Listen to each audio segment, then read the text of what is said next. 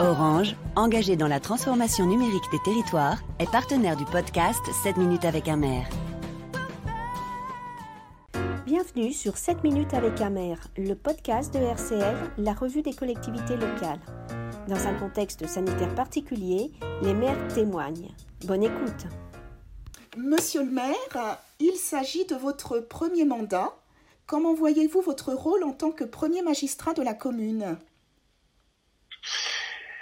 Eh bien, pour moi, euh, être maire de Mélan, être maire de la ville, c'est avant tout euh, être au contact des habitants, d'être euh, proche, au plus proche des habitants, un élu de proximité pour gérer les affaires quotidiennes. donc, ça nécessite d'être présent partout, dans la rue, au marché, dans les manifestations Bien, sûr, aujourd'hui, euh, cette proximité est, mise en défaut par, euh, par la crise et le confinement, la crise du coronavirus. Mais oui, euh, c'est comme ça que je conçois mon rôle. Et même comme ça, aujourd'hui, on a de la proximité dans les échanges, par mail, par lettre, par courrier, par téléphone avec les habitants pour rassurer les personnes et mettre en place des mesures qu'ils comprennent, expliquer, toujours expliquer auprès des habitants ce que nous voulons faire. Voilà euh, comment je vois mon rôle de maire. Ensuite, euh, je le vois aussi comme un rôle d'animateur de, l'équipe municipale. En fait, euh, je porte personnellement peu de projets, beaucoup de des adjoints, des conseillers délégués portent les projets, et mon rôle est avant tout en interne d'assurer euh, cette animation, d'assurer euh, l'émergence de l'intelligence collective, assurer les bons rapports entre les conseillers. D'accord, très bien. Alors, euh, parlez-nous des premières mesures que vous avez fait voter au conseil municipal. Eh bien, on a, fait voter un certain nombre de mesures un peu symboliques. Hein, il faut reconnaître dans les, dans les premiers mois, on a par exemple voté la gratuité des bibliothèques municipales. Euh, ici dans la ville, nous avons euh, quatre bibliothèques et elles étaient euh, payantes pour, pour les habitants. Donc nous avons levé cette, nous avons mis en place cette gratuité. De même, lors du conseil municipal, nous avons mis en place une heure citoyenne. C'est une heure où les habitants peuvent intervenir. Donc là, ils le font sous mode de questions, soit par téléphone, soit par chat. Euh, puisque cette heure citoyenne est, retransmise sur la chaîne YouTube de la ville. Et donc, euh, elle est écoutée. Hein, euh, la première heure citoyenne en septembre avait plus de 600 écoutes. Et donc, il y a eu pas mal d'interventions. Donc, c'était intéressant. elle portait sur un projet de reconstruction d'une école.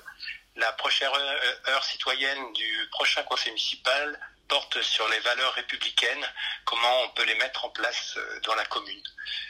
Euh, voilà. sinon, une autre mesure assez symbolique qui était, qui a été prise euh, en ce début de mandat, c'est le refus d'un permis de construire. Nous avons un grand projet de 500 logements ici sur la commune et ce projet a été mis en place auparavant avec, avec trop peu de, de soucis de solidarité et puis euh, de respect de l'environnement, de l'écologie.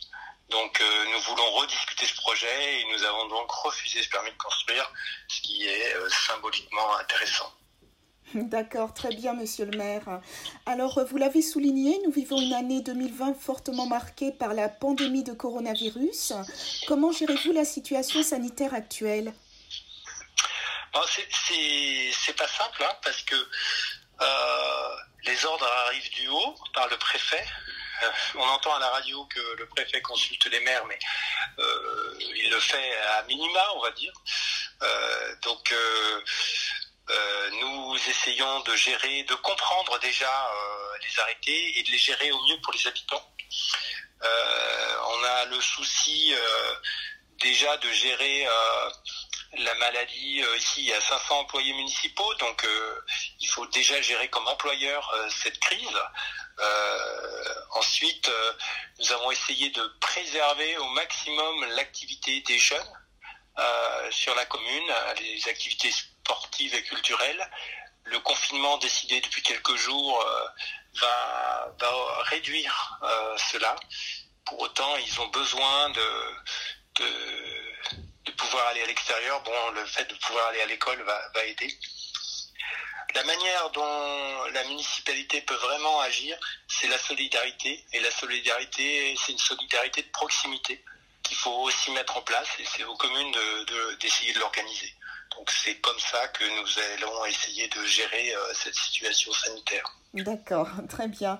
Alors euh, parlons à présent environnement, défis climatiques. Quelles seront vos actions, monsieur le maire?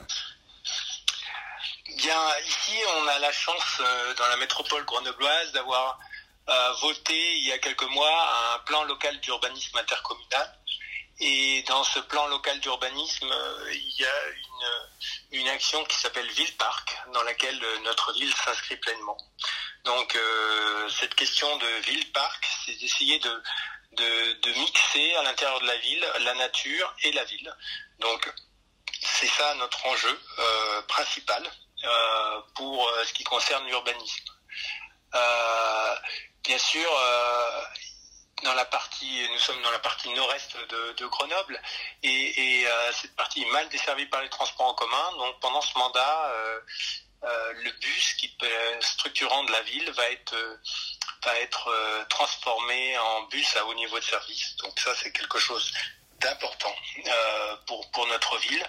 Euh, ça va, on va améliorer le confort et euh, la cadence et la régularité de ce transport et qui va permettre aux, habitants de pouvoir utiliser pleinement et les transports en commun et quitter les pratiques automobiles.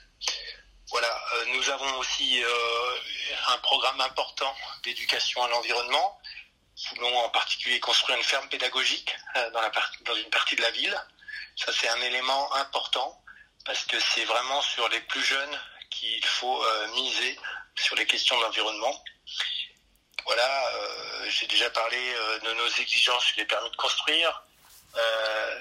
Il y a la, désimperméabilisation des sols qui est important le respect, euh, effectivement, euh, nous, on a la chance d'avoir euh, une ville un peu à la montagne, donc essayer de, garder cette dimension montagne où, en partant chez soi à pied, on peut aller faire un petit moment de randonnée, et donc on veut essayer de mettre ça en valeur. Voilà. D'accord, très bien. Alors aujourd'hui, la fracture numérique est une triste réalité. Le numérique bouscule aussi les institutions. Euh, quels sont vos projets à venir pour votre commune autour du numérique? Ah ben C'est sûr que le numérique est une fracture, euh, c'est presque une fracture aussi générationnelle en fait. Hein. Donc euh, on, l'identifie comme tel. Donc c'est beaucoup à partir du Centre communal d'action sociale que nous mettons en place des ateliers pour aider les personnes plus âgées à pouvoir euh, suivre la cadence euh, des mutations numériques parce que c'est pas tant euh, le numérique en tant que tel, c'est c'est l'évolution rapide du numérique puisque on n'a pas fini d'apprendre un, logiciel qu'on passe au suivant. Donc, et de la même manière, pour les outils, les tablettes, les, téléphones, les ordinateurs évoluent très vite. Donc euh, c'est en continu qu'il faut euh, former les gens. Donc euh, ça, c'est vraiment une des missions du, CCAS.